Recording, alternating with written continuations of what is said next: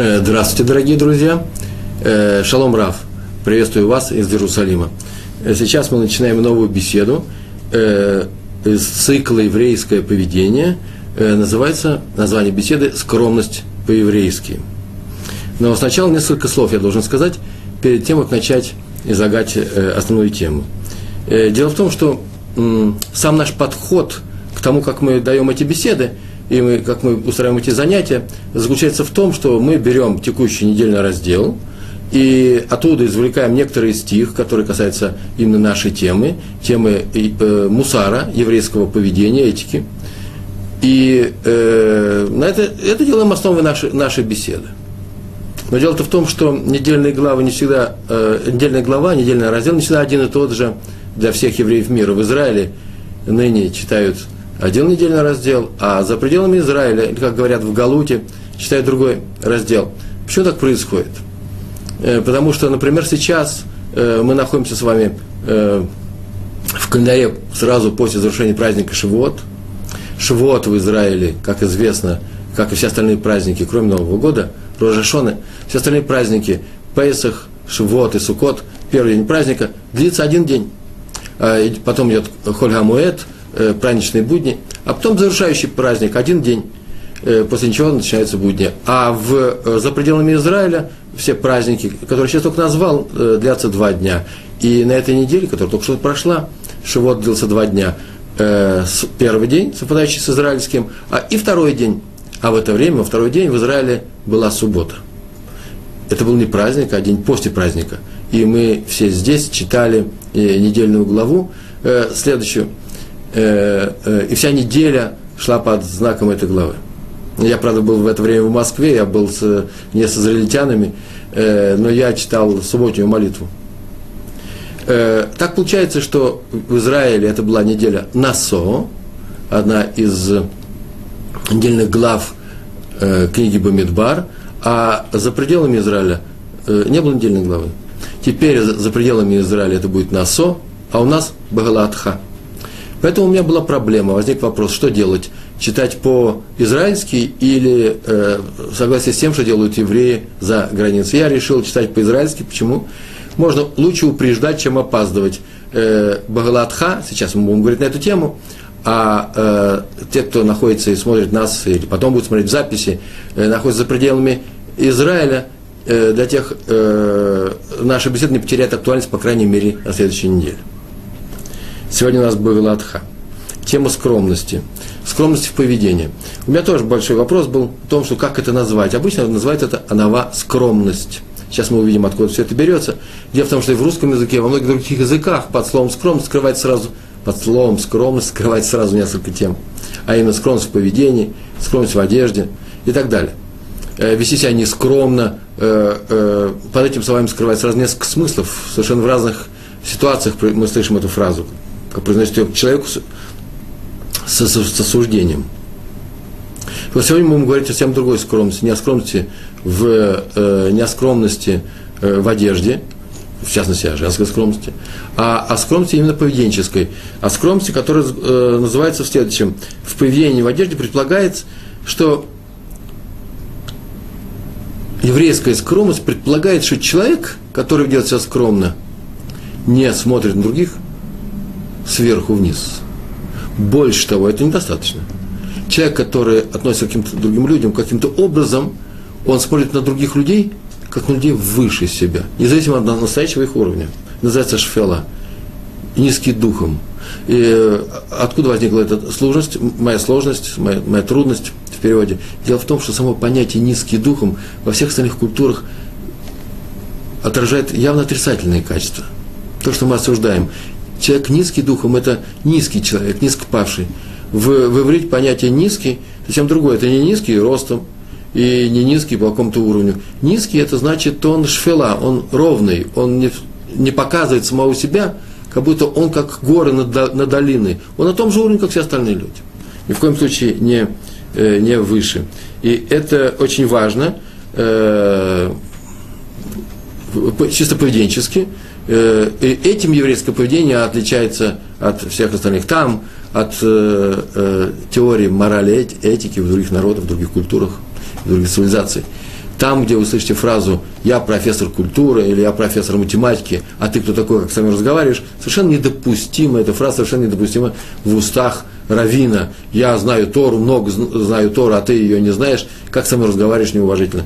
Это называется, человек не обладает той скромностью, о которой мы сейчас будем с вами говорить. А теперь приступаем к нашей беседе. Написано в книге Бамидбар, в главе 12, 3 стих. Посмотрите, больше всего, посмотрите, э, начиная с первого стиха, весь этот кусочек. Это завершение раздела Багаладха.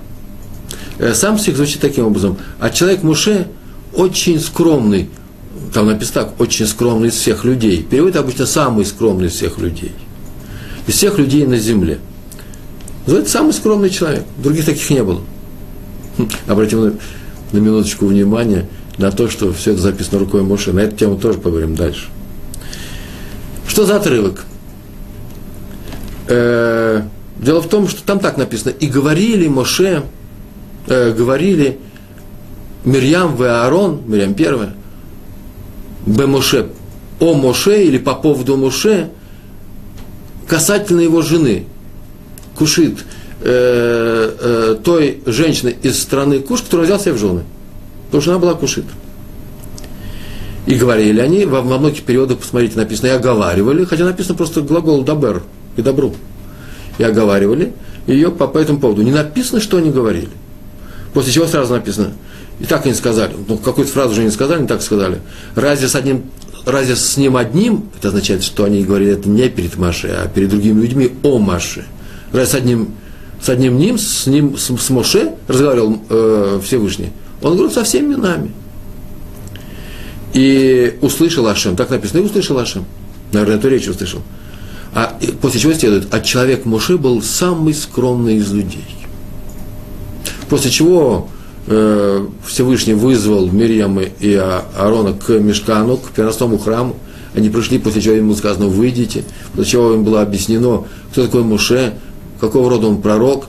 Э, отсюда мы видим, что не такой, как все пророки, пророк Моше – он особый, доверенное мое лицо, так переводится очень часто, после чего он поразил некоторые болезни у Мирьям, э, вы сами знаете, там было написано, э, и э, она вышла из стана, и семь дней из стана, из того, из того лагеря, в котором стояли евреи, блужаясь 40 лет по пустыне, и да, очень, очень характерно, очень интересно написано, и все стояли, ждали в этом стане. Стан стоял все семь дней, пока Мирьям не закончил свои семь дней пребывания в виде наказания за, э, за пределами стана, после чего она вернула стан.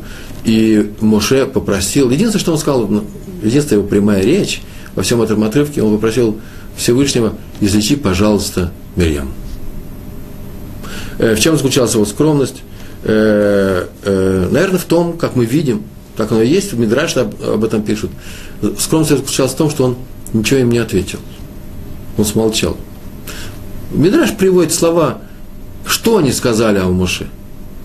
Они сказали о том, что вот он взял жену, жена достойная, а, согласно некоторым из Мидрашей. И он оставил ее, занимается только э, Торой, занимается только еврейским народом, не выполняет э, э, своих обязанностей семенина, мужа, отца. Он вне дома, вне своего шатра.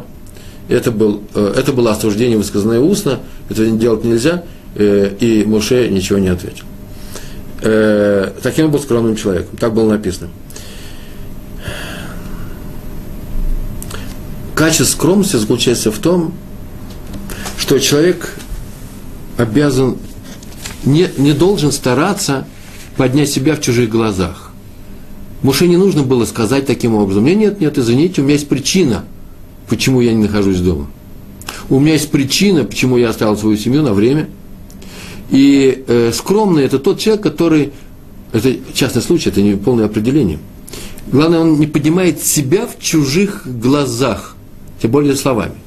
Его обвиняют, он должен человек или ответить по существу, когда его призывают к ответу, или, чтобы избежать ссор, он вообще молчит. Вообще лучше всегда молчать во всех этих случаях. Почему? Не стараться поднять свой статус в чужих глазах.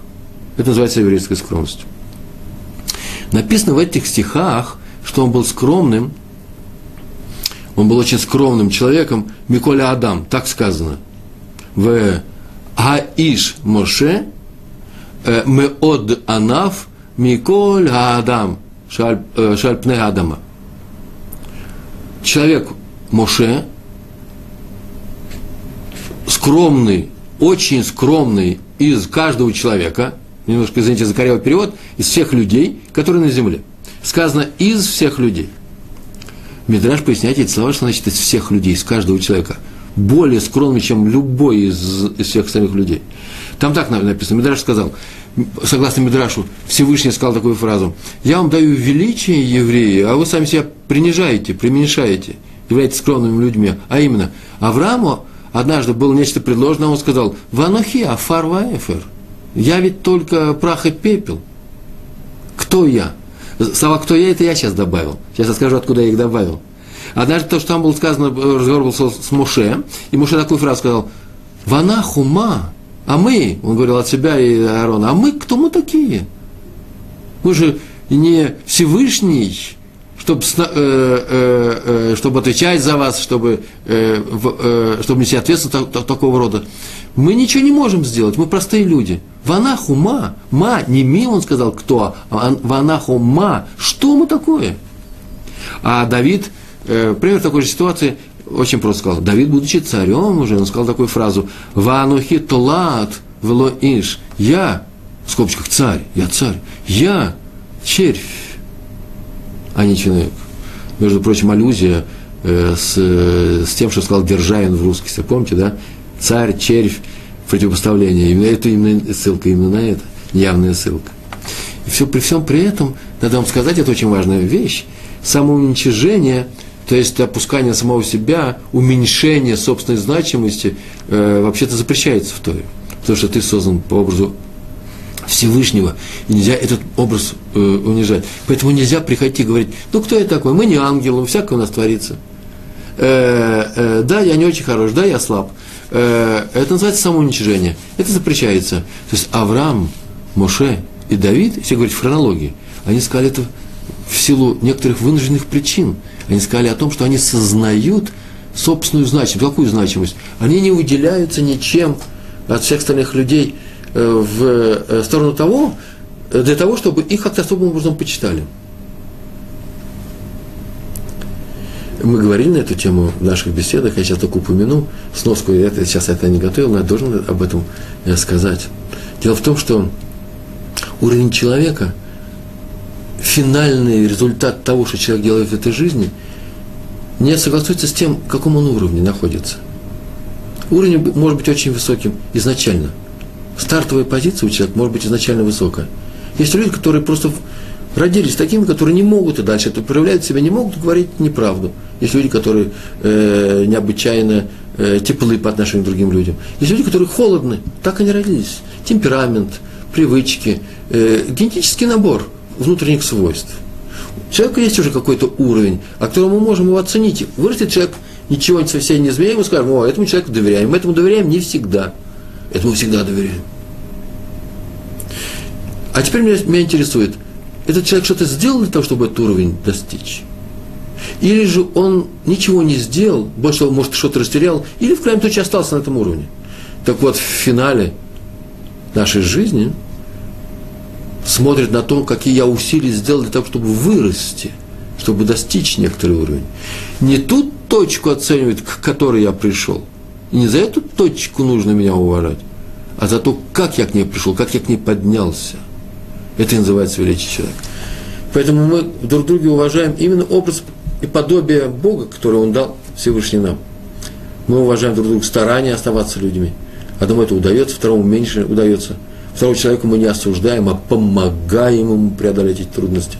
Но так или иначе, если я на самом деле что-то почитаю в своих раввинах, в людях, убеленных сединой, я уважаю в них ту Тору, которую они выучили. А говоря простым языком, совсем простым языком, те усилия, которые они сделали не только в учебе, а в своем отношении к людям. Это самое главное. А теперь идем снова, согласно записи нашей лекции, Э, итак, мы видим, что Мидраж говорит о том, что Миколя Адам, Адам, и слово не случайно, Алиф, Далит, Мем, это буквы, из которых стоит это слово Авраам, Давид, ты Моше. Весь человек, и это есть не что иное, как умение умолить себя, принизить. Адам – это тот, кто, как Авраам, Давид и Моше, подносит себя людям, не глядя на них не сверху вниз, а, извините, снизу вверх, желая чему-то у них научиться, даже тех людей, которые знают меньше них. Э, в чем скромность заключалась в этом эпизоде? Мы говорили о том, что Моше и Аарон, согласно некоторым э, переводам, оговорили Моше Рабейну, наш учитель Моше, а он смолчал. Есть очень интересное правило, тоже его нужно знать. Не знаю, насколько оно важно, оно может быть периферийно. Для меня оно очень важно, и оно вся работает. Правило звучит так. Прямо чисто на иврите оно э, звучит очень красиво. Оно не на арамите приведено, на из Медрашей. Ешь дин лимата, эйн дин лимала. Это называется перевод точный. Если есть суд внизу, то нет суда сверху. Это означает, что если ты другого призываешь к ответу, э, э, ведешь с ним тяжбу здесь, на земле, то его, с, с него ничего не взыскивает, э, небо с него ничего не взыскивает. Ты уже взыскатель. Ты устраиваешь суд здесь. Если он нарушил законы Торы, будет взыскано. А если это не законы Тора, а просто, например, э, у меня, извините за выражение, э, сделал некоторые плохие вещи, которые вообще-то в нашем кругу не принято, я говорю, как ты себя ведешь, совершенно безобразие, вот за это он не будет, сверху ничего с него не будет востребовано. Почему? Потому что я сейчас требую. Если я устраиваю суд внизу, сверху молчат. Продолжение. А правило очень трудное, обратите внимание. Продолжение. Эндин лимата, еждин лимала, лимала. Если нет суда, моего требования снизу, нет, я ничего не хочу. Разберет тебя Всевышний. Я даже этой фразы не говорю. Пускай Всевышний нас осудит, рассудит. Я ее не говорю. Это не мое дело. Я не надеюсь на это, ничего не знаю. У меня есть своя жизненная задача. У меня не задача быть правым в нашем с тобой споре. Э, Все, конечно, нужно делать э, осознанно, есть разумные вещи. Это не значит, что всех и вся нужно прощать, и никогда не ходить к раввинам. Есть вещи, которые нужно поставить свое достоинство. Но самое главное правило, оно звучит так. Нет суда внизу. Я не, не, не зову на суд э, другого человека, на суд людей. Посмотрите, какой он плохой. То тогда будет суд сверху, с него будет взыскано э, э, с небес. Моше смолчал, когда его говорили, и тут же написано, возгорелся гнев Всевышнего. Если бы Моше не смолчал, а ответил, у меня, извините, ну что, извините, я занимаюсь ведь еврейским народом, жена уже знала, на каких условиях мы женимся, ее пригласили в Египет, когда мы выходили из, из Египта, она подошла к нам, когда мы уже шли по пустыне, так или иначе она знает, э, таковы условия нашего брака. Что вы ее защищаете? Он этого не сказал. Хотя, может быть, даже был бы прав. Муше смолчал, и Всевышний взыскал с Мирьям. Чем? Тем, что он ее поразил семидневным пребыванием вне стана. Раби Хаим, Воложенер, из города Воложен, Воложенской Ешивы, сказал, что обратите внимание, что единственное качество, о котором сказано в Торе, качество, положительное качество, отрицательных у него не было, о Моше Рабейну в Торе, это скромность. Больше ничего не было сказано, умный, не сказано. Понятно, что умный мы видим, э, э, и храбрый, и э, полностью ответственный человек. Много характеристик сказано в Мидрашах о нем, а сама Тора говорит только о его скромности. И про него же сказано везде и всюду, что он не что иное, как одно, он господин пророков, главный пророк, пророк всех пророков. В этом отрывке написано не, не такой пророк Моше, Моше, как все остальные пророки, которые, которым я являюсь в видении, в том же отрывке, о котором мы говорили с вами в Торе. А он такой, который со все время на прямой связи. Так вот, о нем сказано, что он господин пророков и отец мудрецов, Авхамим. А отсюда следует, сказал Хаим из Воложен, из Воложина, что именно скромность стала причиной того, что он наивысший из всех пророков и наивысший из всех мудрецов. Еще известно, что слова Торы употребляются в воде. Если где-нибудь в Торе самой встретите выражение о воде, то обязательно будет мидраж, который скажет, где здесь Тора и как это надо использовать. Тора – вода, которая проникает всюду. Везде, где в Торе написана вода, ищи намек на саму Тору, на комплекс законов Торы, которые надо выполнять. Так вот, поскольку слова Торы уподобляются в воде, Мидраш делает вывод. Мидраш – это комментарий устной Торы на письменную Тору – что тем самым Тора уподобляется скромности. Качество скромности есть Тора.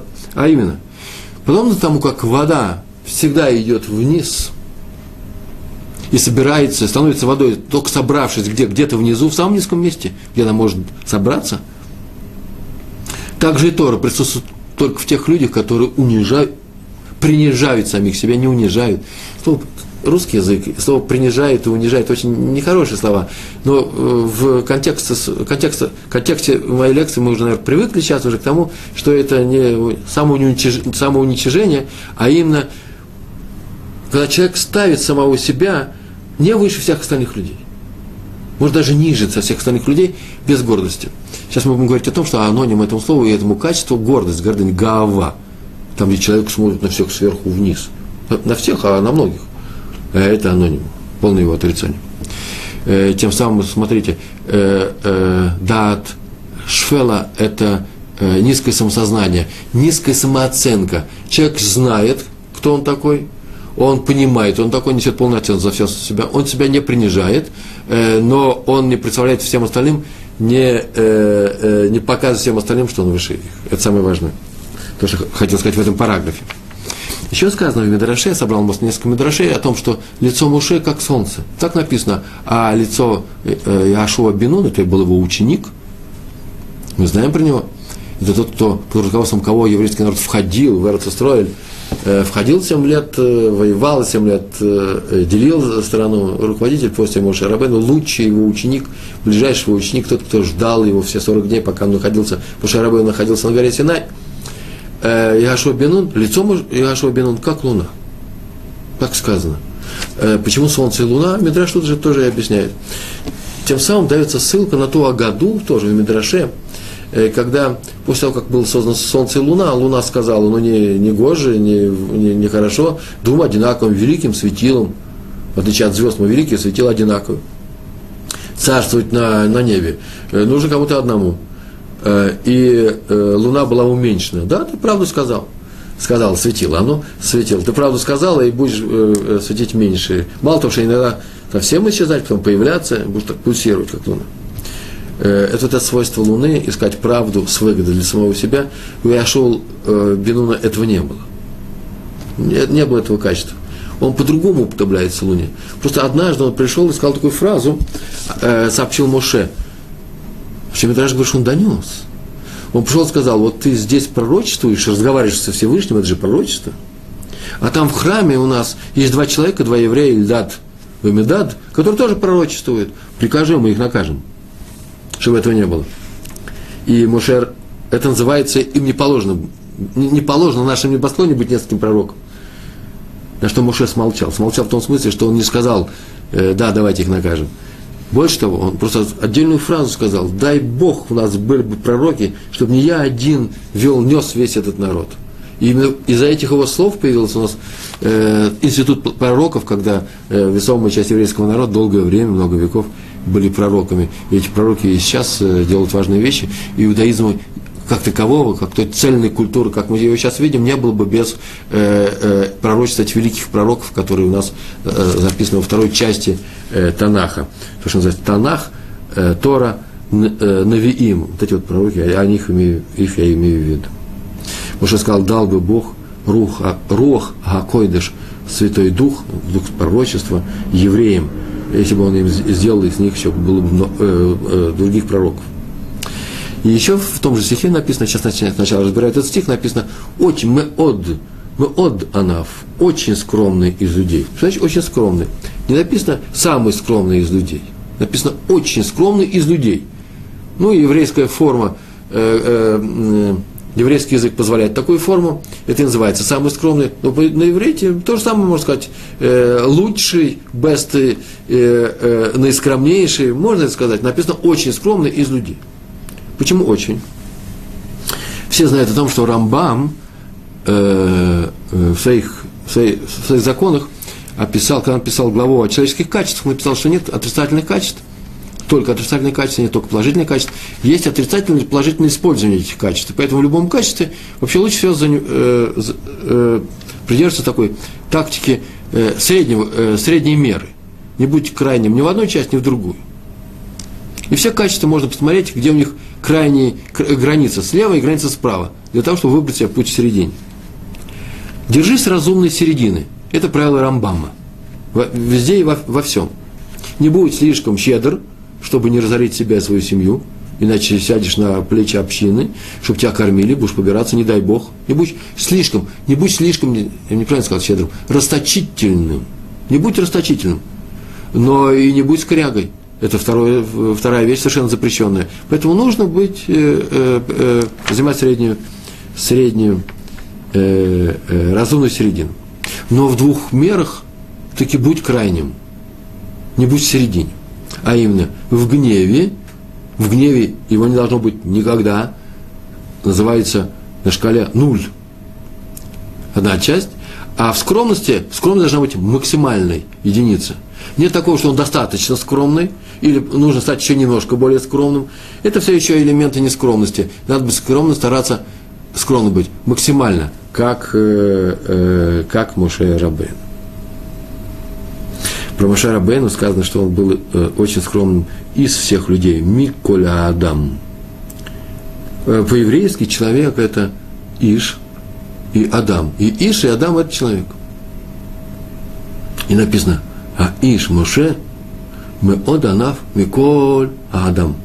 Человек Муше самый скромный из всех, из каждого, более скромный, чем любой другой человек. Два раза человек. Иш Адам.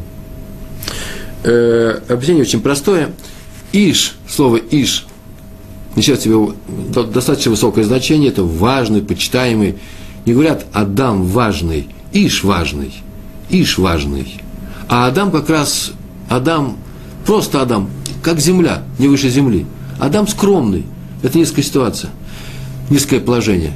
Так вот, только тогда ты и будешь иш, уважаемым человеком, если у тебя есть качество Адама, качество скромности. Только тогда ты иш, когда Адам. Э, когда я приехал больше 20 лет назад в Израиль, я учился в Ешиве Шутами, у, э, в э, Кололе – э, у великого Рава, Рава Кугеля, э, Шалита, э, э, он и сейчас продолжает преподавать. Э, однажды на уроке мы говорили о качествах человеческих качествах. Мы люди из России, мало чего еще изучали. Изучали еще и русский язык, только Талмуд начали изучать. Много учили в России, но серьезно, ежедневно, по много часов начали заниматься здесь, только здесь, в Иерусалиме. Помню одну из бесед, одна из первых бесед, она меня поразила. Как мы говорили, ну, конечно же, человек раздираем многими страстями, желаниями.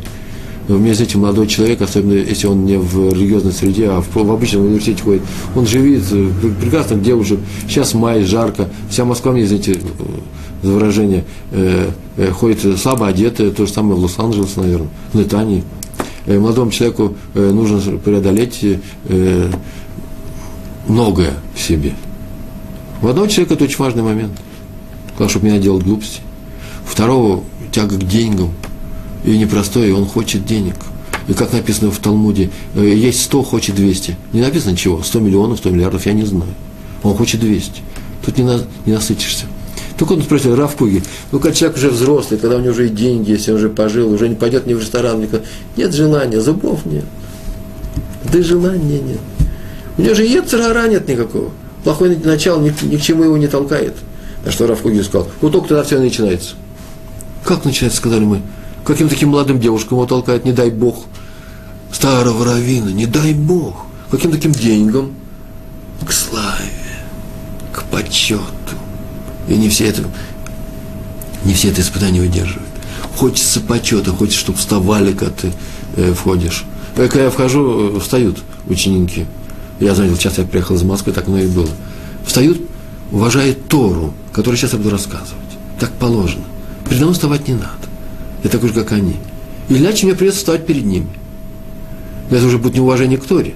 Нельзя вставать перед, со всеми, перед всеми. Надо, снова говорю, уважать то усилие, которое сделал человек.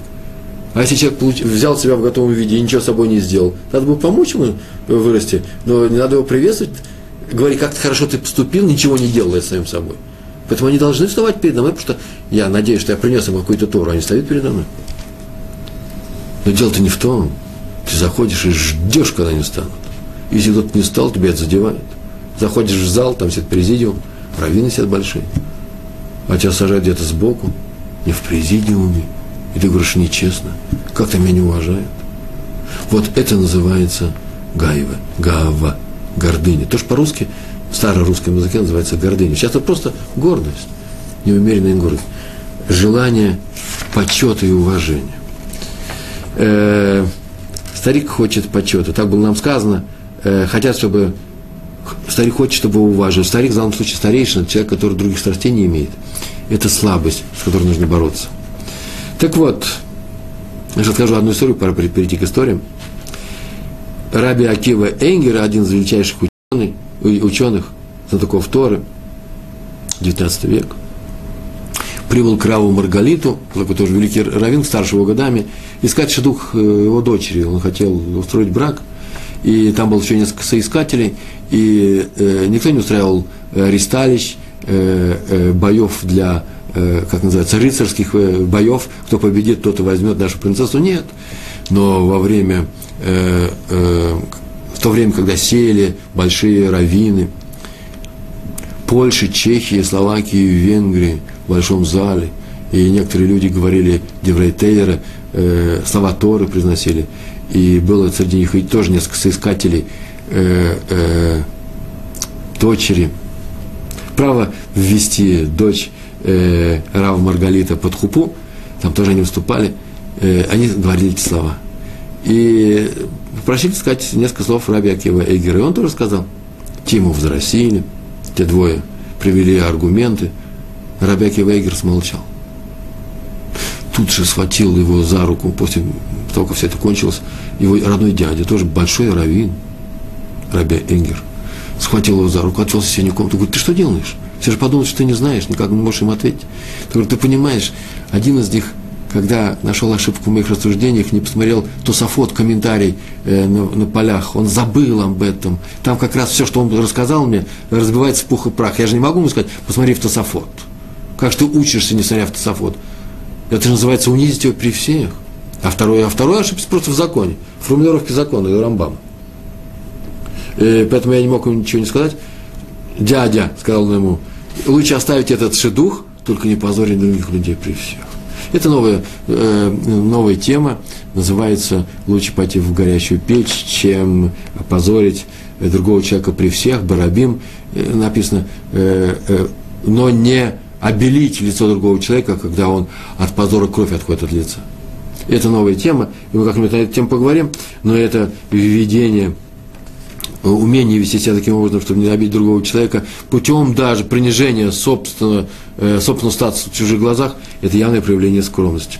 И еще одна история была э, в Познане, где со временем Раби Акива Эгер стал главным поздно, по-еврейски так его произносится, по-польски Познань, э, э, стал главным раввином.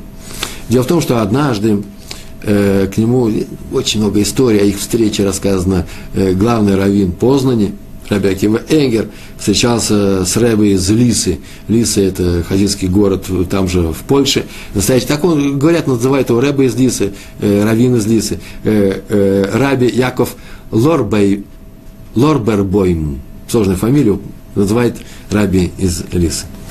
Э, все дело происходило в субботу. А в, во многих городах Польши и Германии, чтобы люди не спорили о том, кого вызывать к Торе, вызывать первый, это Коэн, второй, это Леви, потом второй, третий, четвертый и так далее, до седьмого, если это суббота, это семь, если шивот, это шесть, то раздавались жетончики.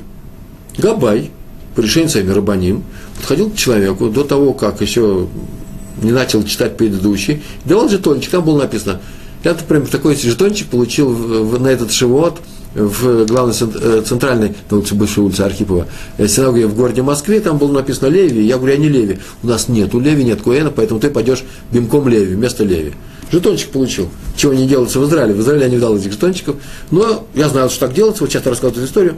И Раби Акивегер получил жетончик. Написано Шлиши. Значит, кто ты?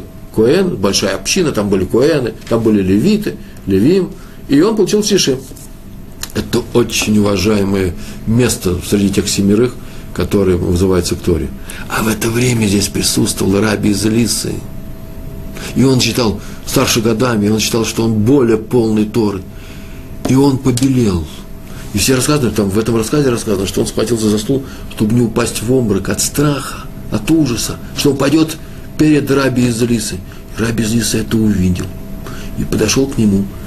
Все это время, пока читал, читал еще Коэна, Коэн прочел, а Леви еще не читал, потому что во время чтения Торы ничего нельзя говорить. И подошел ему и сказал, только не переживай, пожалуйста, что это тебя, что это э, уважение к тебе или ко мне. Да нет, это уважение к нашим, к нашим общинам. Община Познани просто численно больше, чем община Лицы. И поэтому тебя вызывают передо мной. Это успокоило как-то Акива э, э, Эгера, и он вышел и был третьим в чтении Торы в этот раз. Он боялся понизить статус другого человека. Такой он был скромный человек. Есть еще несколько примеров, которых я еще расскажу. А мы, как всегда, мы, вы знаете, мы берем примеры из истории про цадиков и про мудрецов. История про но эти истории не касаются праведников и мудрецов. Мы на этих историях учимся собственному поведению, не будучи большими раввинами. Вот зачем нам нужны раввины и истории про них? Чтобы учиться на этих примерах. Так вот, э, история про Сабу и Слободки, э, так назвали Сабу и Слоб, э, не Слободка, Слободка это э, местечко подковно, э, другая страна, через речку э, литовского города Ковна, Слободка, там стояла большая Ешива – а Саба это по-еврейски Зайды, звали его Зайды, дедушка. Так называли раби Натана Цви Фенкеля. Э, история очень простая. Целую книжку, просто взял эту книжку и вычитал несколько историй. Одна история была такая. Он послал своих учеников Ешивы и Слободки, послал к старому, очень старому, но ужасно уважаемому Раву Ицхаку Бла, э, Блазеру. Я боюсь, что его звали Блозер, но здесь пишет через Алиф Блазер. Рав Ицхак Блазер. Он у него сам учился в свое время э, Сабы и Слободки, а не был Сабой, когда не был дедушка, учился у Рава Блайзер. Ицхак Блайзер. Он посылал к нему, э, своих учеников к нему перед Песхом для того, чтобы они помогали ему выпекать мацу, мацепекарни вручную. У него были свои рабочие.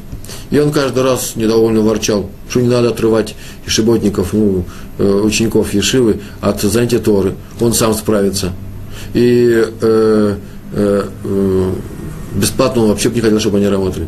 На что Сабы Слободки ему говорил, вообще-то они приходят туда выполнить заповедь снабжения э, города Слободки мацой раз, а во-вторых, изучить процесс этот, чтобы у него одна теория была и практика, только поэтому он соглашался. И однажды произошла очень простая сцена. Такая короткая, что вообще долго говорю, она уже давно кончилась, эта сцена. Они делали мацу. И вдруг один из э, учеников сказал, вслух гром сказал, Ицхак, когда мы закончим? На что Раби Сак Блейзер достал он тоже был Ицхак. Он и был Ицхак. Достал луковицу своих часов, посмотрел на нее, говорит, через полчаса мы будем свободны. Как перепугался этот ученик. Рэбе, я не к вам обратился, потому что обратиться в таком э, фамильярном э, виде э, по имени Каравину совершенно недопустимо. Он аж побледнел. Рэбе, я не к вам, не к вам, только не подумайте плохого обо мне. На что Раби Исхак совершенно с удивлением даже, ничего не играя, сказал, послушай, такой простой вопрос задал, и одно ли тоже, какой Ицхак тебе ответит, твой друг или я? Я тоже Ицхак, я тебе ответил. Он никогда себя не ставил выше других. Он согласен был на, на простое обращение к себе Ицхак. Это обращение, да, кстати, может быть, обращение к раввинам. Это совершенно сноска на полях или снизу. Это очень важная вещь, но в двух словах так скажу – многие из нас не знают, как обращаться к раввинам. Я не знаю, как говорят в, в Америке, рабай, как говорят по-русски, я знаю, ребе. Э, в Израиле говорят Араф, Араф, Равин, пусть он называет фамилию. Но как говорить с ним? Есть очень простое правило. Нельзя говорить «ты». Э, вы видите, нет множественного числа по отношению к другому человеку. Нельзя, вообще-то в иврите нельзя сказать э, вы сегодня даете урок, Араф? Надо, иврит позволяет одну только формулу. Ты сегодня даешь урок, Араф. Так вот, это нельзя делать. Улица этого не знает. Все, кто живет в э, Бнейшева, все, кто живет и учится в Ешивах, их, их среда, весь мой квартал, все кварталы Иерусалима знают, что по-ашкенадски – да, именно на иврите к раву, к нужно обращаться «вы». Звучит это дико для людей, которые э, не э, живут в Торе. Вдруг пошло множественное число. Это просто калька из э, славянских языков, привезли из Европы.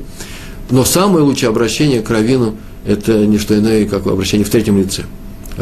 Равин сегодня даст урок. Э, я слышал, Равин написал книгу, не мог, не мог ли я у него попросить – и так далее. Я слышал, вчера Равин сказал то-то, то-то, э, может он мне объяснить, э, ответить на такой-то вопрос. Некоторые по сефардски просто добавляют к слову Равин еще кводо. Ашкеназы так не говорят, кводо это квода, араф это уважительное обращение к раввинам. Мы говорим э, в третьем лице.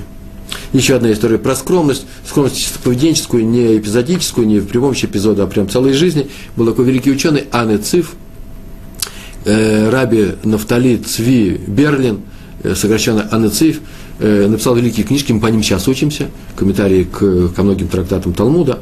Он в свое время стал хатаном. Хатан – это жених, жених, э, муж дочери э, великого другого ученого Рава Соловейчика. И тот, взяв себе этого хатана к себе домой, так положено было в еврейском мире, у него был дом, и э, э, дочь его со своим мужем жили наверху, э, э, хатан э, Анеци все время находился в синагоге, там учился, а здесь он вечером тоже учился, и никто его не видел, никто не слышал, за столом во время субботы сидели все вместе, Рав Соловейчик давал дорошу, а Анецив – несколько лет рта не произнес, не, не сказал ни одного, ни, ни, один, ни, ни разу он не сказал Деврейтейры, э, слова Торы.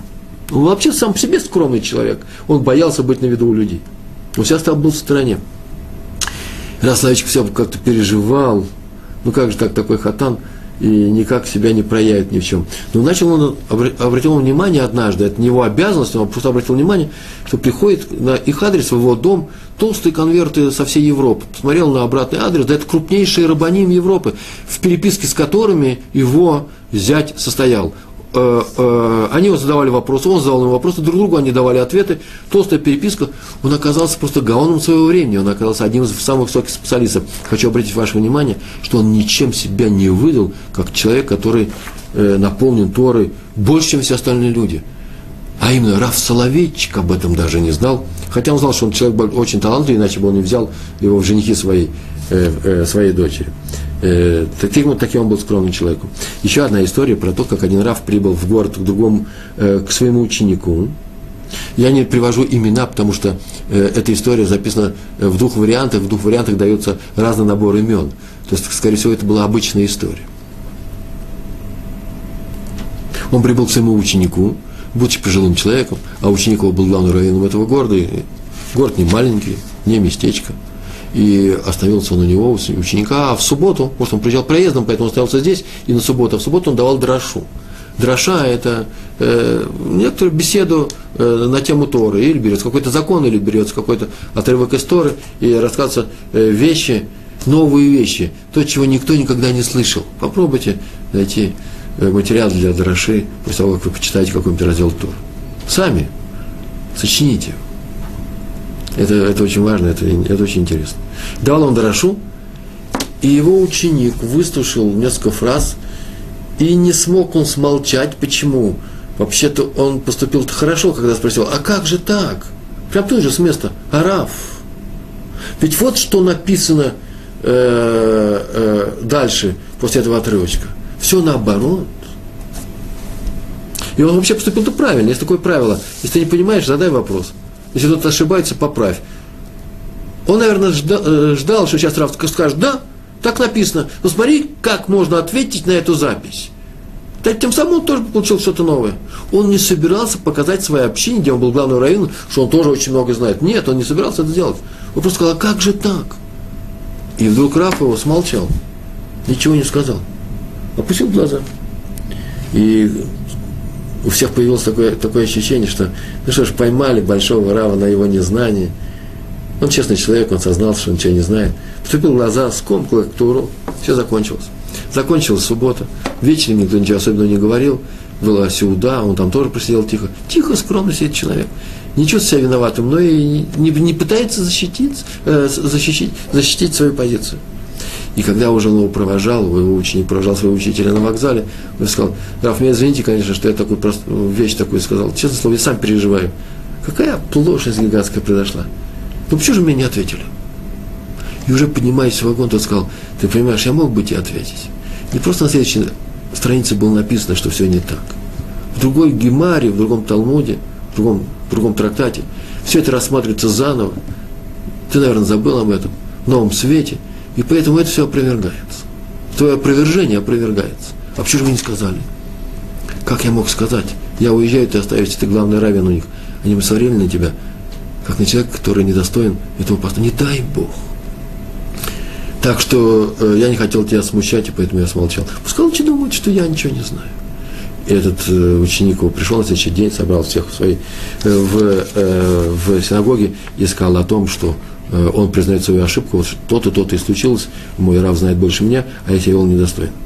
И еще один пример хочу вам сказать о том, что э, э, как здесь было, заметьте, что здесь произошло, э, скромность – это не только готовность показать себя не выше всех остальных, а это еще и готовность не отстаивать собственную честь, собственную значимость в чужих глазах, а иногда взять чужую даже вину на себя. По крайней мере, ошибся же ученик тем, что он неправильно привел возражение. Поэтому я хочу привести точно цитату из Талмуда. Знаете, что я сейчас сделал? Сейчас я сделаю. Сейчас прочту мой собственный перевод слово в слово того, что написано в Талмуде. Прошу прощения за корявость, но просто здесь настолько э, э, показано в расстановке этих слов и в, э, э, э, о том, э, показана специфика Талмуда, как он устроен. Написано о том, написано так. Однажды произошел случай, случай с Рабаном Гамлиэлем. Это ведущий человек был в еврейском народе в, э, в то время, последние годы существования второго храма, перед тем, как его разрушили римляне. Прошел такой случай. Однажды он сказал, ну, своим ученикам, рано утром у меня наверху, у него был второй этаж в его доме, э, должны быть семеро. Вот все, что он сказал. Семь человек поднимитесь, мы будем решать вопрос, э, в Талмуд рассматривать вопрос, добавлять високосный месяц в этом году или не добавлять. А утром он нашел восемь вместо семерых. Талмуд очень э, лапидарен. Я поэтому сейчас буду читать просто слова. Всякого своего комментария. Если что нужно, я поясню позже. Спросил, утром нашел восемь, восьмерых. Спросил, кто тот, кто поднялся без спроса? Встал Шмуэль Акатан, так звали человека, великий ученый. Шмуэль Акатан и сказал, я тот, кто поднялся без спроса. Но не для того я поднялся, чтобы участвовать в решении коллегии, как раз коллегии, а чтобы узнать, как выводится закон, я учусь.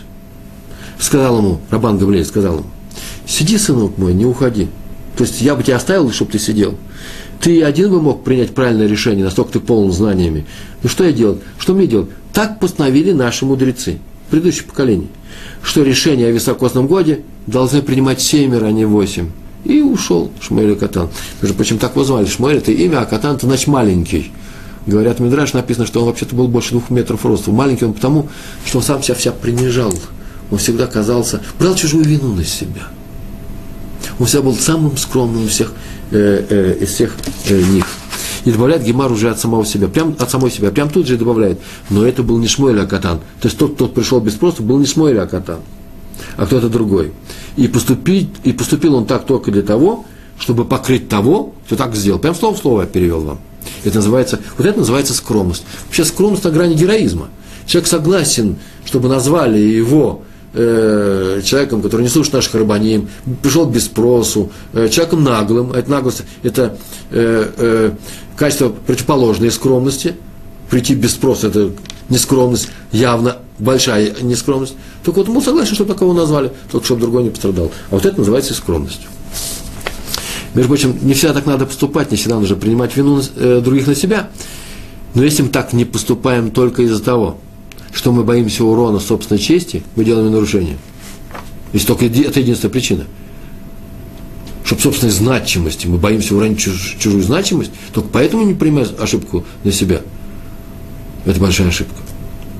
В таком случае как раз это нужно сделать. Выводы. Э, кстати, вы заметили, мы ведем не, разговор ведем не о поведенческой скромности, например, о скромности, которая ну, в, быту. Есть люди нескромные, ведут себя вызывающе, громко, громко разговаривают, громко смеются. Едут э, в... На чем хорошем они едут? Едут в автобусе, которых везет...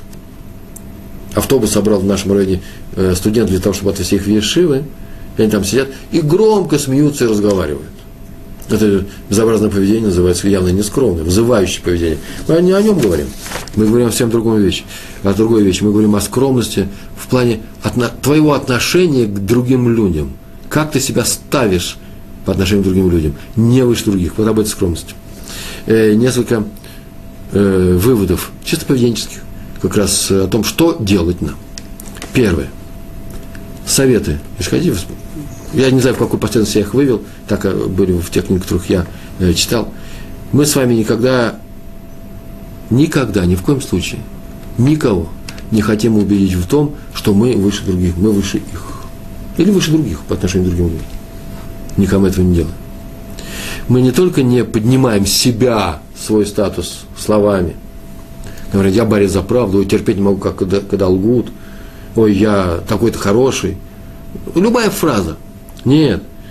Не только себя не поднимаем, но тем более не опускаем других, а он лгун.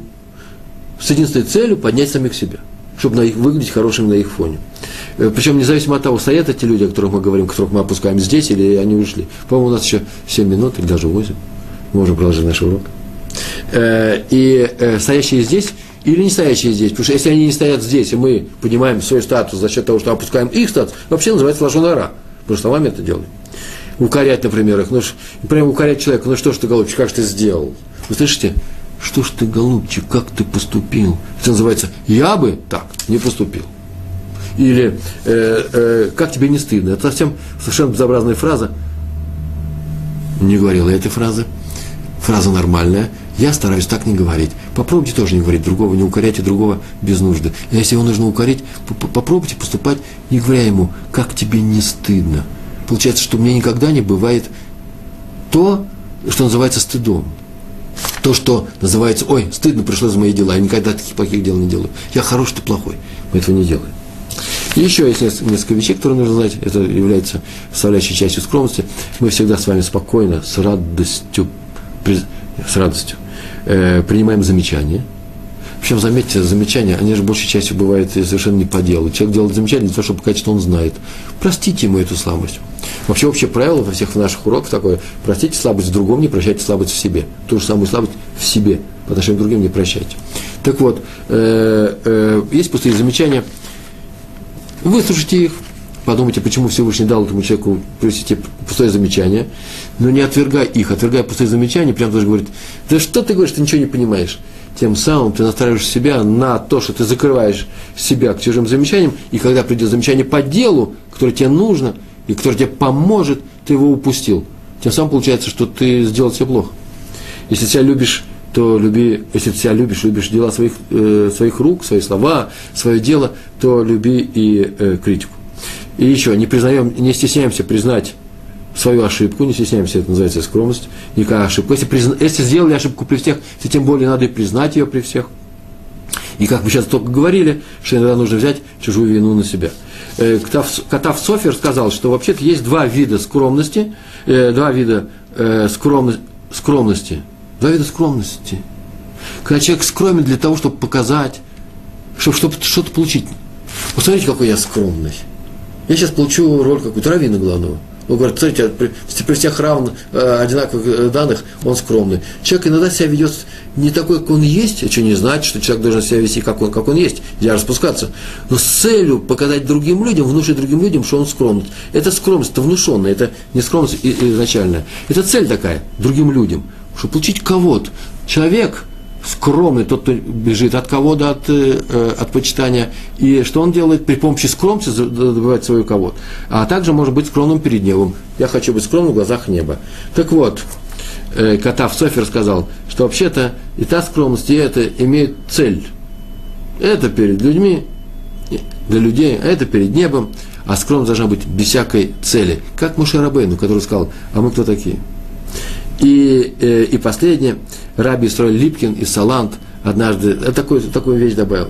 Моше был таким скромным, таким скромным, что не изменил своему качеству быть скромным даже после того, как своей собственной рукой под диктовку Всевышнего написал в нашей Торе о Муше самый скромный из людей. И это была фраза и не больше, ничего не обязывающая. Он ни, ни разу не подумал о себе как о самом скромном э, из, э, э, из людей. И напоследок он остался ровно 4 минуты. Я могу вам э, еще одну историю. Я не могу вам не рассказать еще одну историю, которая мне ужасно нравится. Все дети здесь знают ее. И когда я сюда ехал, э, А я приехал только сегодня из, из Москвы, и поэтому не успел подготовить весь материал как следует. И все книжки я достал. И когда э, составлял этот материал, я спросил своих э, девочек, э, младших девочек, «Э, скажите, пожалуйста, э, э, в подробности, как произошла эта история, мне ее рассказали, сейчас я ее перескажу. История про того же э, Раби Акиву Эйгера и Раби из Лисы, которые однажды встретились в Варшаве. Они приехали совершенно по разным делам, уже будучи такими уже довольно-таки пожилыми людьми, если не сказать больше, остановились в одной и той же гостинице, случайно совершенно.